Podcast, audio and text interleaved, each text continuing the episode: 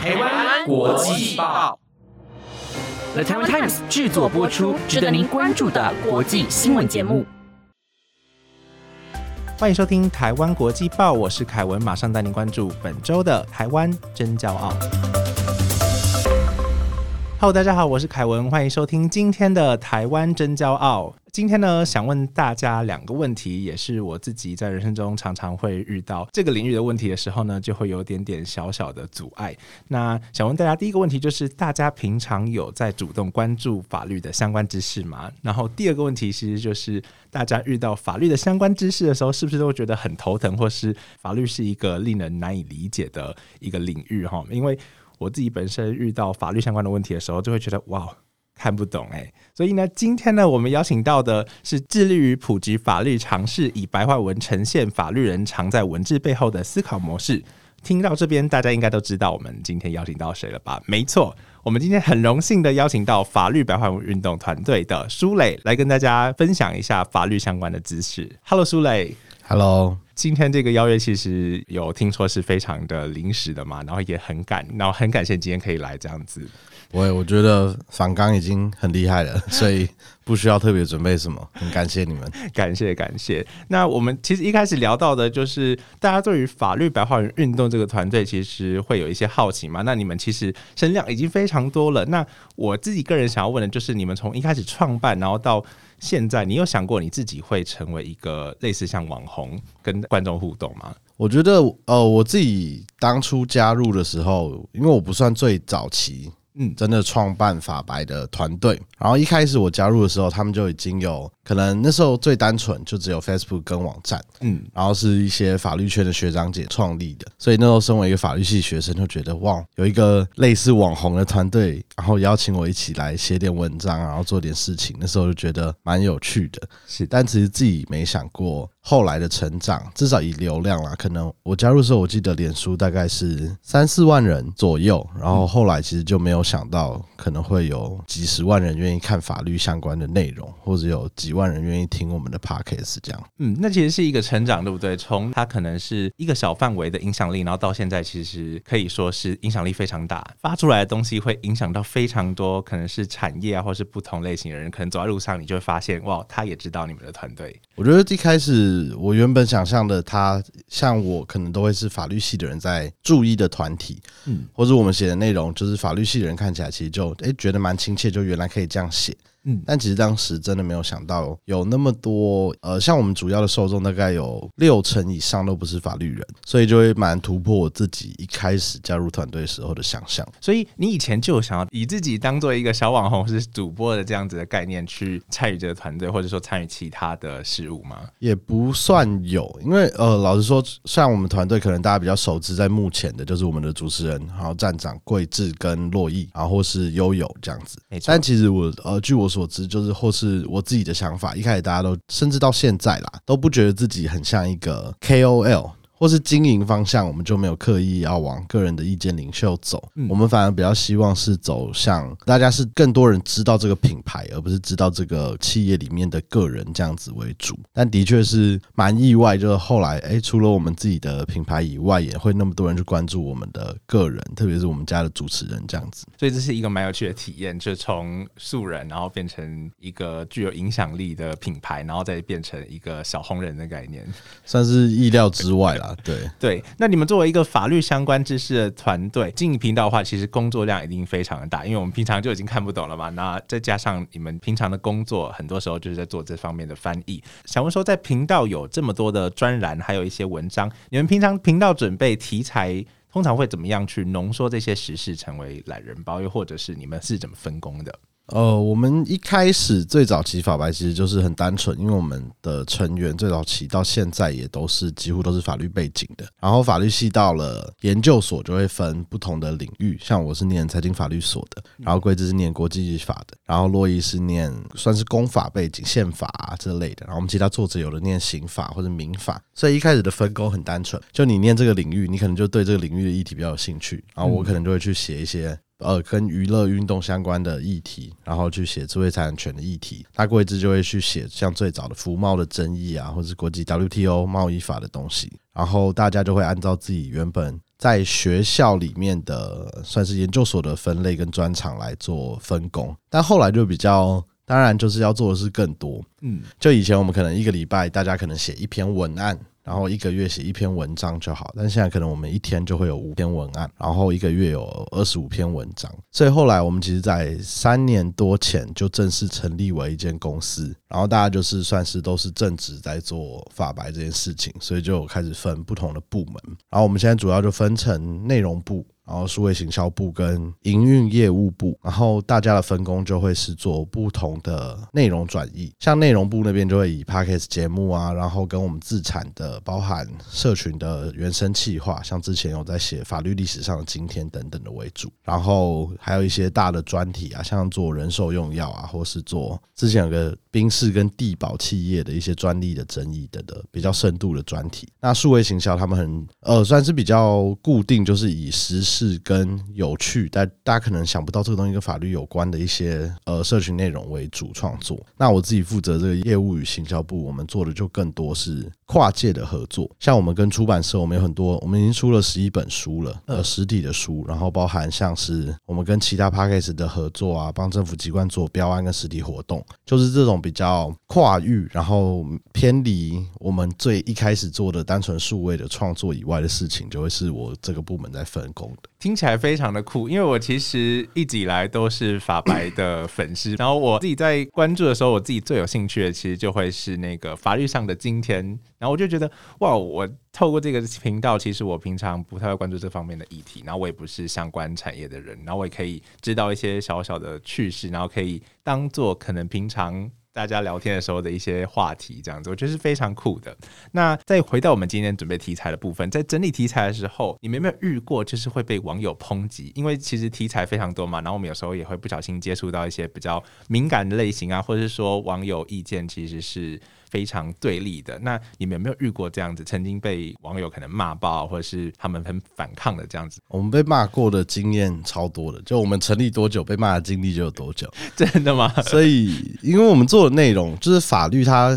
当然跟很多日常生活所有议题都有关，但其实大家最常会起争议，或是最有流量的，可能就会是比较灰色，或是大家就两方意见激烈冲突的议题，像是同志婚姻，然后或是废除死刑，然后甚至是呃包含。数位中介服务法这种可能会跟言论自由的管制，或是其他像是疫情期间我会裁罚不实谣言这些规定，因为它都跟一个重要的生活史事件有关，所以大家的看法，他可能每个人来批评你的人，虽然他看到你是写法律，但他批评的观点可能不是从法律出发，可能大家就不在同一个沟通频率上，然后就变成有点两派各在骂对方不同的人。所以我们自己其实就蛮习惯各种议题都会被骂，然后我自己比较印象深刻，像同性婚姻的时候，在做最早包含是伴侣制啊，或者是多元成家等等的，嗯，就很多人批评我们，就是你们在尬拍应该多少岁，或是废除死刑的时候，也有很多人问，就是你们念法律难道都没有什么公平正义跟良知了吗？其实就是不同立场，他们会有不同对于这些事情的想象了。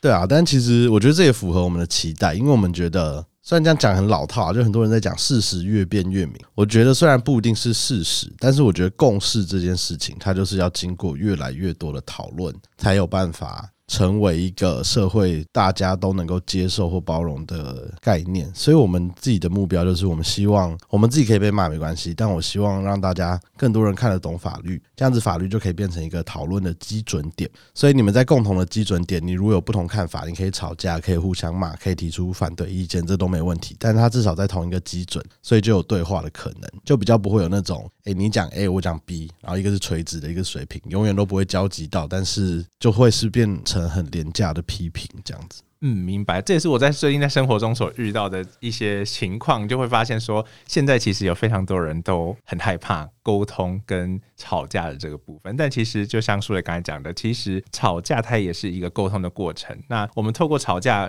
可能转换它的形式，可能从攻击性没那么强的，到变成最后的小小的这样沟通，其实都可以做出良好的应对。只是我们自己还没有习惯那样子的形式，会没有办法去突破那个障碍。好，那针对这类的题材的话，你们后来要怎么样去应对吗？就是这些比较敏感的题材，还是你们就觉得说做出这些题材，其实就是希望大家可以讨论？呃，我们后来其实，在就这几年，当然每年我们的工作流程都会越来越严谨。那他的起心动念比较不是说哦，不想怕被骂，我就写的保守一点，而是我们希望把更完整跟更多面向的意见讨论都纳入我们产制的内容里。所以这个时候，有时候像做了懒人包，可能社群就有点难题，就是他可能那个平台能够容容忍的篇幅就比较少一点点。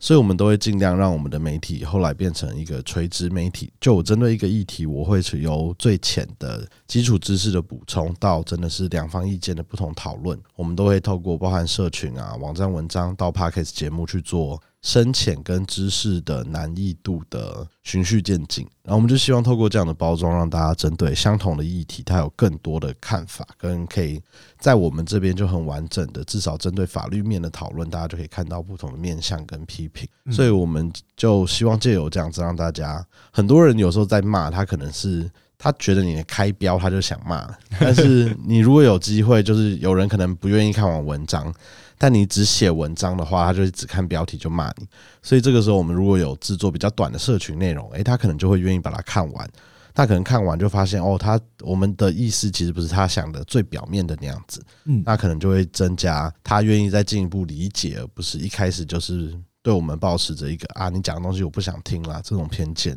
所以就更有机会降低一点点被骂的理由，或是至少被骂的可能是真的是有。意见互相的交流，不是谩骂这样子。那你在这个过程中，是不是曾经在生活中遇到过，就是有对你比较刻板印象，或是直接给你在现实上的反击吗？有这样子的？嗯，家人其实就超多的，呃，外公外婆那一辈嘛，他们对同性婚姻的理解，就是我不会讲说他们是真的是。味道人士啦，或者真的很反对这件事，可那个东西对他们来讲，他们就不能接受的原因是在于他们的文化跟教育，那个世代的文化里面就没有这件事情。嗯，所以他不是反对同性不能谈恋爱、不能结婚这件事情，他比较疑惑。我觉得对他们来讲是一件很困惑的事，是那这样子会不会有更多人？不愿意结婚，或是啊，那这样子大家以后不生小孩怎么办？因为他们心中根深蒂固的文化就觉得婚姻跟传宗接代是绑在一起的，嗯，然后可能爱情啊，或是这种两个人缔结永久关系的自由，对他们来讲排的比较后位一点点的，嗯，所以那个时候像我们在推，我们其实就不管是在做报纸的群众募资来做一些谣言的反驳啊，或是做了很多节目，或是我们办了非常多讲座在讨论这件事。一开始家里的长辈就一定是第一个出来反对的，然后后来呃，其他跟可能跟像是我们有时候访问蛮多政治人物的，或是讨论到像是疫情期间管制的法规的时候，他都一定会提到政府的政策嘛，因为你政策都一定会有一个法源依据，所以政治跟法律其实真的很难切开。嗯，但这个时候呢，很多人就会觉得你们是不是有什么政党立场？然后这样子的时候，家里啊，像是可能政党色彩不一样，或是支持的政治人物不一样的时候，家人就会开始一直念说你们是不是被洗脑了，干嘛？但其实我觉得他们有点误会我们的讨论方向，因为我觉得我们一定有政治立场，嗯，但我觉得政治立场跟政党立场是两件事，嗯，就我们会一定有我们自己在乎的价值或我们支持的理念，可能像是 face 跟支持同性婚姻，这是我们最明确的几个我们很支持的理念，或是包含身心障碍者的权利等等。他一定会有跟他立场相近的政策，跟支持这些政策的政治人物，所以我们跟他的政治立场就会是相近的。但是我们我们支持这些人，或是我们讨论这些议题、访问这些人的起心动念，就是因为我们的在乎的价值跟政治立场跟他们是接近的，而不是因为他们是哪一个颜色的党派。但是很多人都会把这两件事混为在一起，然后批评就会很容易沦为很直接的攻击对象，这样子。嗯，我觉得他们也是在这个过程中，希望可以找到一些抒发点嘛，有点像是他们可能反对，可是他们不知道他们到底要反对什么，所以就把这个气就往这个方向去出，然后就会变成我们平常比较常见的一些颜色的对立这样子。对啊，而且我觉得大家对于未知的事情，或者不了解的事情，或是很难理解的事情，本来就容易这种恐惧。那有恐惧，你可能生物的本能就会想要去反抗，或是就不想要靠近它。这也是我们为什么想要做法律白话。就我们最早真的是想要做转译的工作而已。嗯，起心动念就是觉得法律它没那么恐怖，就你每个人都要受到法律规范，你不会觉得你不知道法律在规定什么很恐怖嘛？它的文字上的确很不亲切，就真的看了可能就令人烦躁，或是你就会觉得你故意用这么难的生字或是句构，是不是想要显示你们有优越感？那一般人就很容易有有一种反对的心理出现，所以我们就希望降低这种进入了解法律议题的门槛。那大家既然比较容易理解了，可能就不会那么容易害怕或恐惧，那自然而然不会那么容易轻易的反对讨论这件事情。好，我们这邀请到舒磊的话，其实也是想要来聊聊我们就是在频道中，呃，我们团队自己整理出来，然后对于你们频道中所报道过的白话文特别有兴趣的一些话题。那我们准备了三个，那我们第一个想要讨论到的就是我们现在非常风靡的人工智慧，然后它是能够取代法律工作者这样子的一个风潮。那我们当时。会有这样子的风潮出现。当时其实是因为围棋界称霸的一个 Google 人工智慧 AlphaGo，它带起了一个这样子的人工智慧取代论。那想问说，舒雷有怎么样子的看法吗？对于人工智慧能够取代法律工作者这样子的风潮，我自己觉得其实离那个未来可能还蛮远的啦。嗯，那我不得不说，的确因为有了 AI 的技术，或者所谓我们讲的 machine learning，或是大数据的分析的各种服务，很多法律工作都变得比较单纯。最简单的可能是我们签约，现在很多都可以用电子签约，就是我用 Adobe，它里面其实就有电子签证的服务，然后你可以把它改成唯独档案，它都不能篡改，或者是所谓最早区块链技术，它也就是一个我希望可以让这个区块链合约不容易被篡改，它就可以永久保留它的。编辑记录这样子，那这类当然哦，过去我可能是要哦，我要有个法务助理专门帮我帮我归档文件啊，处理用印这些东西的，他的确比较容易，这种机械式的工作是会被取代。嗯，那我觉得这不止律师行业，就很多行业都是。但是你要说法律工作，或是未来律师会不会真的被？AI 啊，或者所谓机器人淘汰，我觉得离这个现实还很远了。或者，即便你到那种 Cyberpunk 二零七七那种时代，我觉得可能都还是会有人的律师的工作，或是法律人的工作需要人类这个生物来完成。主要的原因是因为我觉得人是一个很复杂的事情。那你的生活有多复杂，法律规定就应该或是就会有多复杂。因为法律跟生活，它就是在帮人的生活跟人的社会里面设出一些界限跟框架的规范存在。所以，当你的 AI 越来越进步的时候，但它毕竟还是至少在目前我们看到的技术，它其实可能就是很大量的数据分析，然后透过你使用各种资料的数位 data 来做你的决策轨迹的判断。嗯，但其实里面很多时候，像是我们以离婚案件来讲好了，他就有很多不同状况，是你们两个是讲好的协议离婚，还是你是因为什么事有要离婚？那有的是什么？我长期跟他冷战等等的，他很多东西是没办法。digitalize 就是没办法被数位化成资料的。这个时候，机器除非它在真的未来能够产生自主意识去思考，在这个之前的话，你单纯这样子 AI 的运算程式，我觉得它很难达到去复合人性的情绪跟融入人性去判断某一个。案件或判决这个过程，嗯，那你如果把这些呃判决里面的人性的要素都抽掉的话，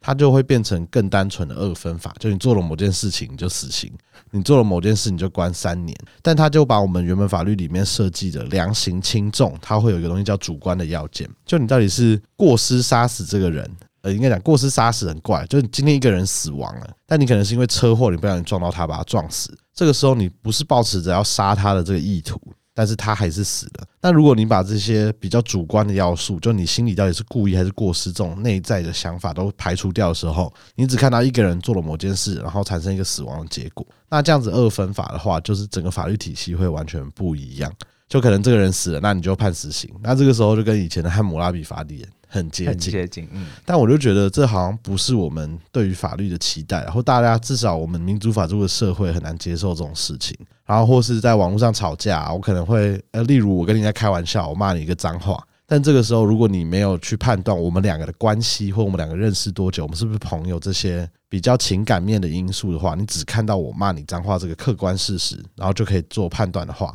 如果这样子，当然 AI 可以做到，嗯，但是它就不会是我们期待的法律或是审判体制里面的事情，所以就会觉得说，呃，律师应该也不用那么担心那么快被取代掉了。所以它真正不能够替代掉的，其实还是人性的那一面，不会是人工智慧它去透过计算，或是透过一些累积经验去推销出来的一系列的城市这样子。对啊，因为我觉得其实很多法律人都在讨论这件事，那更多的可能是契约，大家就会觉得，那我拟约够简单了吧？买卖契约、租约很多都有范本，那我丢进去。那这个城市或者人工智慧就会去网络上抓很多资料，然后把它弄融合成一份契约，看起来很简单。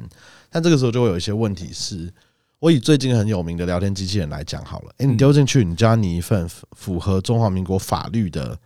租赁契约，它其实跳得出来条文，但你不知道那个条文到底是不是依照我国法规拟出来的，它有可能是抓到中国的法律哦，因为在整个网络的世界里面，你如果用数据去海量去捞进来，可能很多东西都会变成中华民国其实就是中国的一部分，所以要适用中国大陆法律。那这些东西，或是变成我今天如果要特定得到一个结果，我只要知道它演演算法机制是怎么样捞资料的，我其实就可以大量的创造这样的 raw data，然后去引导 AI 来抓取我这样的资料。嗯，这就变成好，我今天产生一份契约，我还要人工去判断说它到底虽然是繁体中文，但这个用语跟句构。我们的确有尝试过，嗯，它看起来就不是我国法律的契约会长的架构，而且真的很像中国或者新加坡法律的架构，然后你就会觉得，哎，那我既然还要再多花一层时间去检验，那我就自己写就好了，对啊。但是的确，现在它 AI 技术已经大量的。不敢讲很全面了，但是其实已经帮助蛮多律师工作。嗯，例如在云端的归档啊，或是我比较有逻辑的去规范出几个比较明确的，像是我们如果是裁判离婚的话，它有固定几个事由。嗯，那当你的数据够多的时候，其实 machine learning 跟 AI 慢慢可以帮你归档出来。这些法官在或者某一个法官在判断离婚案件的时候，他有没有特别偏重哪一个事由，会特别在意哪个？那他其实就可以降低蛮多律师工作的时间了。所以苏磊平常就有在接触这方面的事情了吗？现在算是，或是呃，应该讲我我们自己其实。接触过蛮多在做所谓法律科技的企业，像大家法律人比较常听过 l o w s n o 啊、七法，或是呃，像是有几间公司现在已经在做所谓智慧的线上合约自动生成的产生器。然后我们有不管是我们自己还有另外一个 part 节目在访问一些主持律师啊，有没有访问过这些企业的老板啊，或是工程师？然后你就会知道他们那个运作逻辑。但是目前。整个业界的大方向啊，就是希望透过 AI 这些事降低律师的工时，然后让律师这个原本是很劳力密集的工作，可以只做核心，也就是我讲的比较难的人性或是那种人的经历的盘点梳理这些工作，让那些很机械性的东西可以交给城市跟 AI 去处理。所以也告诉大家，就是未来如果有想要投入相关产业的话，不用担心。现在。目前还不太用担心会被取代这个问题。好，那我们另外一个白话文呢，其实就是想要讨论到最近刚结束的一件实事，也就是我们的世界杯。当时在世界杯的时候，相信非常多人都有在看赛事转播嘛。那这样子的赛事转播，其实，在非常地方，不论是在家里，或是跟朋友，像去酒吧或是一些酒店，他们都会做这样子的运动赛事的转播。那也就牵涉到了一个问题，就是运动赛事的转播，它算是一种著作吗？所以在讲这个运动直播，它是否为著作的这个问题的话，像说我们目前在餐厅或者酒吧播放世足赛的时候，它是否会构成侵权，或者说我们店家利用世足赛这样子的播放去进行宣。宣传那这样子算是在合乎法律的范围里面吗？呃，我先讲最前端的问题啊，就是运动赛事它到底是不是著作？嗯，因为你一定要是被认定是法律保护的著作，你才会适用智慧产权相关的著作权法。嗯，目前依照我国主管机关啦，就是智慧局那边的判断，其实运动赛事它不会很，它没有很明确告诉你说，它这个运动赛事的转播节目，它是不是著作权法保护的著作本身。因为他要讲了几个条件，就是单纯我们两个，假设我今天跟主持人我们在踢五人制足球，嗯，然后我们把它单纯的就画面就是录影，然后没有任何加工，就把它丢到脸书，那它可能就是很单纯的一个没有任何人的智慧或创作性投入的一个画面而已，嗯，那这个时候你很难说这个东西叫做一个节目啦。那既然著作权法我们里面要求著作，它其实有两个要件，一个叫做创作性。就你要有一个最低程度的创作投入，或是你的人的智慧、情感投入，或是大家有人讲的最低的一个美感，或是设计的想法要投入。它才会符合著作权里面规定著作要有的创作性这个要件。那另外一个比较简单，另外就是原原创性，就你这个东西要是你自己发想出来的著作，你不能是抄袭人家的。所以当今天这个赛事，它如果只是单纯把这个大家在踢球然后跑来跑去的画面放上去以后，你很难想象这个画面它有更多，就除了在踢球的人以外，其他的。创作性的投入，但今天大家可以去想象，我们现在的其他运动赛事，其他的转播都变得非常复杂。嗯，它有的有球评，然后有的还会有一个转播员，就是会有各种声音情绪的表现。然后同时呢，它画面上也会加入很多，就是我今天看到你这个足球员在跑。我这边可能会跳出他的经历背景，就梅西得过多少届金靴奖等等的资料。然后他在穿插节目里面的时候，他可能中间还有他们中场的平息，然后还有一些精彩画面的剪辑。诶，这个时候呢，当有越来越多这些制作团队、导演啊，然后或是主持人，他的创意跟他自己产生的内容投入在这个运动赛事的画面以外，然后一起综合制作成一个节目的时候，这个我自己觉得他就会很。有机会被认定是符合著作权法规定的著作本身。那如果当我们认定了，或者是法院未来认定了这样的节目就不是赛事本身了，是节目它变成一个著作的时候，那在餐厅播放这件事情，它就很可能违法。因为大家应该都有听过公播权这件事情，所以我今天拥有这个节目的著作权的人，就会是这间呃电视节目的公司嘛。或是我是制作这个团队，所以我其实享有这个著作权，我就可以授权给其他人。例如，我授权给我们的频道商，让你在 MOD 上面播，或者我授权给哈咪 Video，你可以用 App 观看。但这个时候呢，授权就会是他们的收入来源。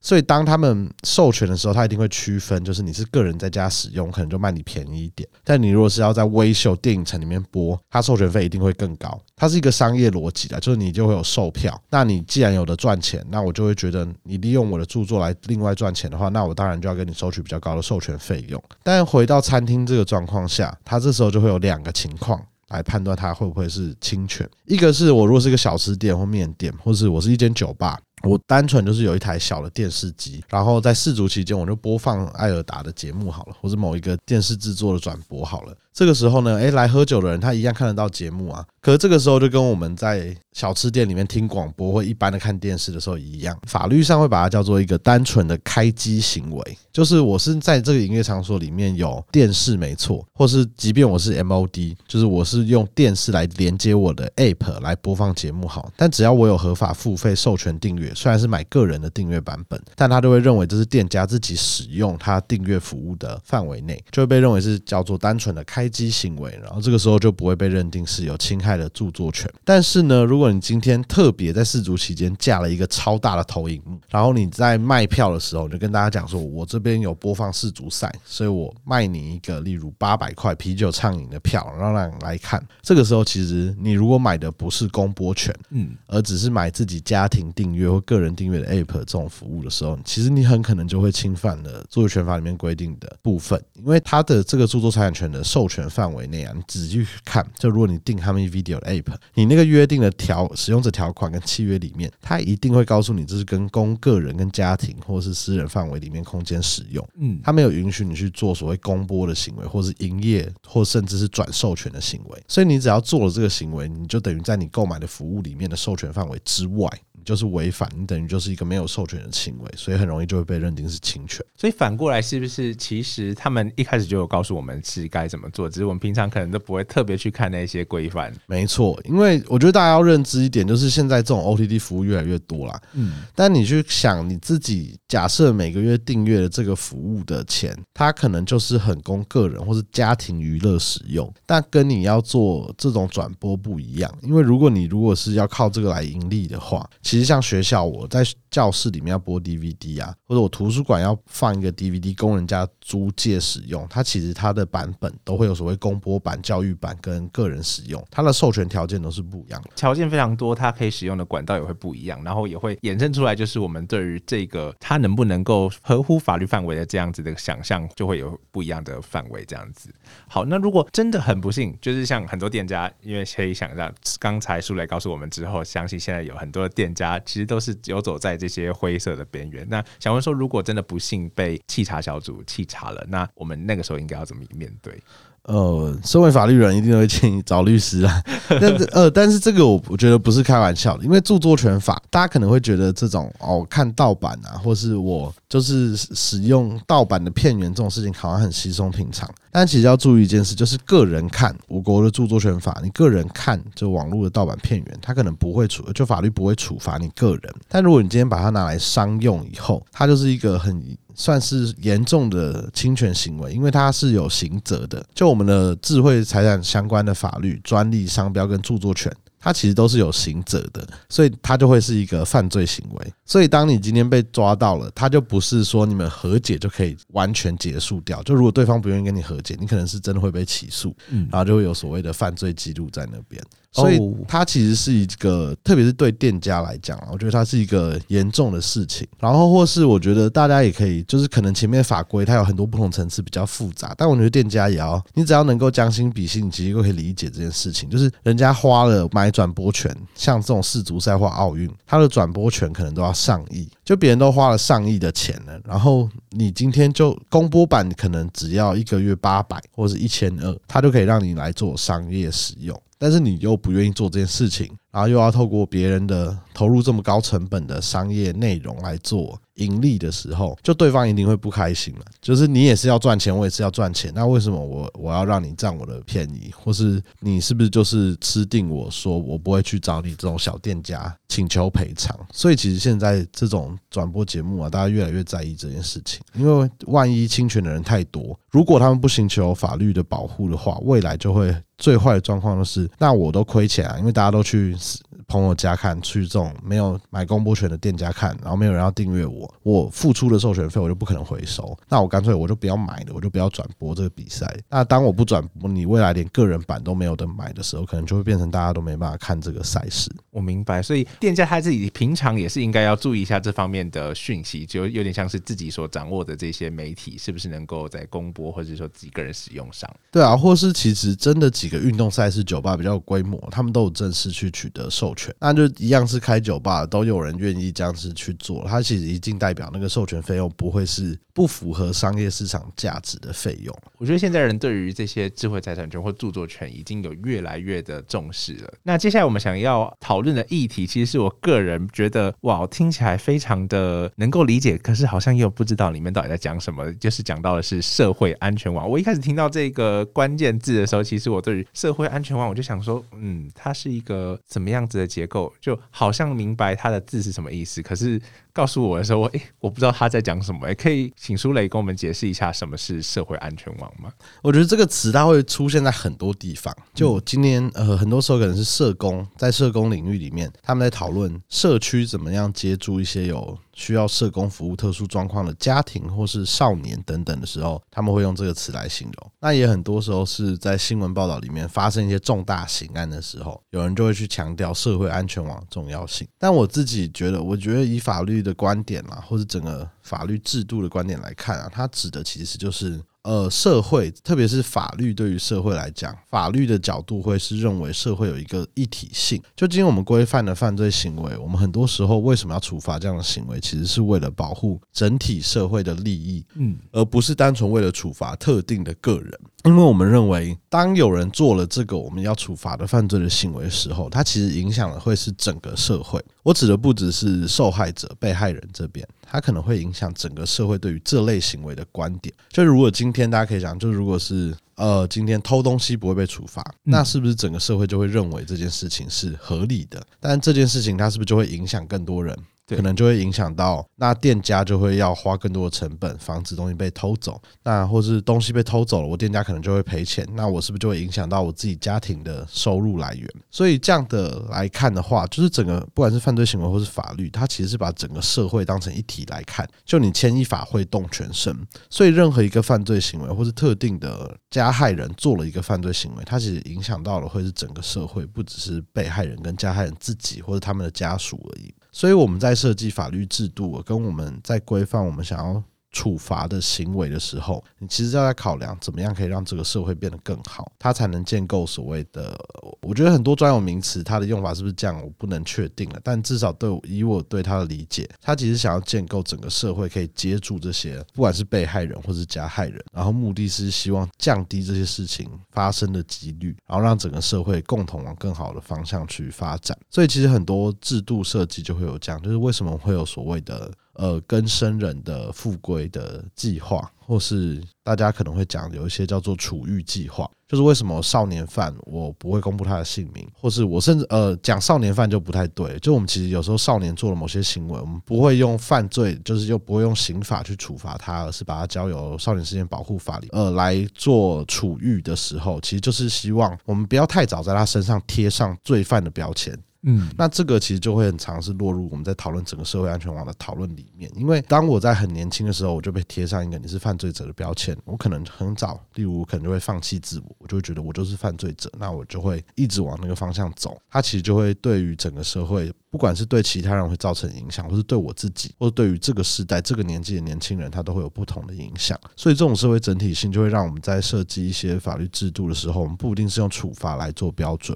我们有时候是希望，我们可以让他在这个过程中，就是不管是我要求像是戒瘾治疗。就是我如果是一个使用大麻的人，好了，我不会每一个抽大麻的人全部把他抓去关，我反而会透过各种不管是药物，或是透过所谓的医疗体系的方式，协助他戒除使用这个物质的症状、上瘾症状，然后就是希望他可以不要仰赖这样的物质，或者不是不要为了取得这样的非法物质去做更多的犯罪行为。但我不会是就要把他丢到监狱里去处罚这么简单，其实会希望这些人他可以慢慢再富贵，融入原本的整体社会，而不是直接。一分为二，你们犯罪者都在那边，都不要出来，那我们其他人继续好好的生活。因为他这样其实就会变成把整个社会切成太多不同的太阳阶级或是区块，它其实没有办法有助于整个社会的共荣的发展。嗯，其实刚才苏磊跟我讲到这一类关于社会安全网的资讯的时候，其实我才对于这个关键字是有一些想象的，就是知道说他们其实就是除了去保护人民以外。保护的人民其实，因为所有人都是人民嘛，所以他保护的有点像是受害者，但是他同时保护的也会是那些加害者有一些的权益。其实他们是双向，就像是法律一样。呃，前面朱磊就讲到，我们不是二分法，我们可能是有一些人情在里面，或是我们有一些每一件事情都有不一样的观点跟去视角，会有不一样的结果。那讲到这边，我就想到，很常有人说法律是保护懂得法律的人，是我认同这句话吗？呃，很直观的反应，我其实是认同的。嗯，因为你很多时候你要懂法律，你才会知道你自己的权利要怎么行使，或甚至你才会知道你有什么权利。但我觉得相对的反过来说，就是哦，我自己很常讲这个例子啊，就每个人都会受到法律处罚，不管你今天是高官还是怎么样，你闯红灯被警察看到，就是会被开罚单。嗯，或者今天你开车不小心撞到人，你就是要赔偿，你可能就有过失伤害的问题。就是法律它有它的一体适用性，至少针对所有我国的人民都有机会被法律处罚，都会适用到法律。但你却觉得不用每一个人都懂法律呢？所以我就觉得，其实法律或者所谓法治教育这件事情，它就是要让每一个人都成为懂法律。因为我觉得懂法律跟以法律为专业做工作，它其实是很大的程度上的区别。嗯，那如果我们在前期的不管是法律和公民教育里面，让更多人对于法治的这个概念，或是我国的一些跟生活真的很常有。相关的法律有关的话，它其实很大，可以降低很多整个社会或大家生活的困扰。嗯，就例如大家比较不容易被诈骗。或者我今天比较不容易浪费资源去诉讼，就是可能我自己做错了事，或者你就知道这个东西只是民事纠纷，但你又要去报警或干嘛，它其实就会消耗掉很多整个社会的不管是司法或者警政的资源。但它其实都奠基在，其实大家很多时候不知道这个行为为什么会被罚，或者它的法律规范到底是什么。嗯，所以如果能让每个人都懂法律的话，那这句话一样会成立，就法律一样是保护懂法律的人，只是我们懂法律的人是大家，那它自然而然就可以促进整个社会。或是对法律文化的观点的改善，其实讲的我非常认同，因为我也是透过法律白话运动这一个团队，他所产制的一些内容，我才可以理解说，平常跟我工作或者我生活有相关的一些议题，我应该如何以正确的角度去思考这相关的法律。那平常苏伟会怎么样推荐？透过哪些方式去避免自己在法律上吃亏？比较矫情一点讲，就是多看法律白话运动，或是呃，我们自己有个期待啦，就我们。不希望去谴责受众，就是啊，你就是不看五千字的文章，所以你才会不知道有法白在做法普这件事情。嗯，就我们会希望，就是不止我们啦，我们也鼓励大家，就是所有有法律专业的人或是政府机关，你都应该透过所有的平台，去为那个平台的受众提供相关的法律概念的普及啊，跟适合那个平台的内容，让大家更轻易的能够接触到法律的知识，不管是短影片啊，或是宣导等等的，因为。你贴再多的海报，可能不会看海报的人就是不会看海报。嗯，你不能偏重只使用社群平台的族群，你也不能偏重只使用广播电台的族群。所以在做法制推推广或是法律知识普及这件事啊，我觉得它其实就会是很多人要一起努力的事了。所以我觉得，其实目前我觉得大家其实慢慢做的越来越好。所以如果是要鼓励一般的听众或是一般人的话，其实你只要用 Google 或用你喜欢的各种平台，你找。相关法律的关键词或你自己遇到的问题，一定都会有跳出相对应的法律的资讯。那你只要稍微再去透过一些不同的方式去判断这个资讯的来源的正确性跟真假，或是提供这个资讯的人到底有没有专业性，以后你只要习惯以后，它就会变成一个很日常的事情啦，啊，也不会花大家太多的心力等等。那这样就可以避免你自己遇到很多法律的问题。嗯，明白。我自己个人就是时常的，就一直以来都是有在关注法白嘛。那我就觉得，他其实可以透过。法律普及，然后让我更明白哦，法律到底在讲什么。我其实我自己也是输了刚才讲那种人，我没有时间看，应该说我不想要看五千字的文章。有时候哇，看了觉得需要花一段时间专注在上面，其实也是一个自己对自己的消耗。但我会针对一些问题，因为他们的文章有时候会整理的非常，有些针对一个问题，它会有一个小小的段落。然后我就看完这个段落的时候，我大家可以理解这个东西在讲什么的时候，我对于法律想要去追求法律里面的那些道理。的时候，我会更想要去追求，所以那是一个习惯的养成。那节目最后呢，我想想问问，就是法律排文运动最近有。怎么样子的计划正在进行吗？就是新的计划，因为我知道苏磊婷你自己有做非常多的跨界合作嘛。那想问说，你们未来频道有没有任何的展望，或是新的计划正在进行？我们明年就已经有蛮多新的计划，当然我们每年都会比前一年希望可以更进步啦。嗯，然后我们明年就已经确定会办更多的讲座，然后也有确定要出版更多的书，明年应该也会出版四本。但我就觉得，就像我刚刚讲，我们期待用更多的平台，更多的。方式制作法律的知识普及的内容，所以我们有一样做短影片，然后我们也会开始经经营 YouTube 频道，然后也会有新的 Podcast 内容，然后新的社群内容跟新的社群平台都在经营。所以呢，我们其实年底就推了一个长期的定期定额的订阅计划，然后希望可以大家透过这个订阅计划以后，让我们有更多资金来源来进行我们想要做的计划。我们也会提供相对应的法律的知识内容给大家。那比较的呃特别来说，就是我们订阅户都会拿到的，我们自己经过编辑、另外制作的电子报。然后另外，如果是订阅呃特定方案以上的话，每年就可以有免费的场次可以参加我们举办的不同的人文跟法律议题的实体活动。所以在我们的 Instagram 啊，或是 Facebook，甚至 Pocket 资讯栏位，其实大家都找得到我们那个订阅计划的连接。就欢迎大家可以一起加入我们法白用户，我们也会提供相对应，毕竟我们是企业，就你只要付钱给我们，我们就会提供相对应适合的内容给大家。明白，你们也是基于在法律上面的一个保障大家的权益。对啊，毕竟我们不是公益团体，所以我们会希望大家支持我们理念，我们当然很开心，但是我们也会希望以我们自己的角度，希望我能够提供符合这个对价的产品。跟法律商品给各位，嗯，了解。所以听众如果对于法律白话文运动，或是自己对于法律有想要更了解的话，都可以去关注法律白话文运动的团队。他目前有 Instagram、Facebook、Podcast，甚至未来有非常多不同样的活动，都可以去追踪他们。好，那节目最后的话呢，如果喜欢这集台湾真假号的话呢，欢迎订阅台湾国际报，留下你的五星好评。那我们下次见，拜拜，拜拜。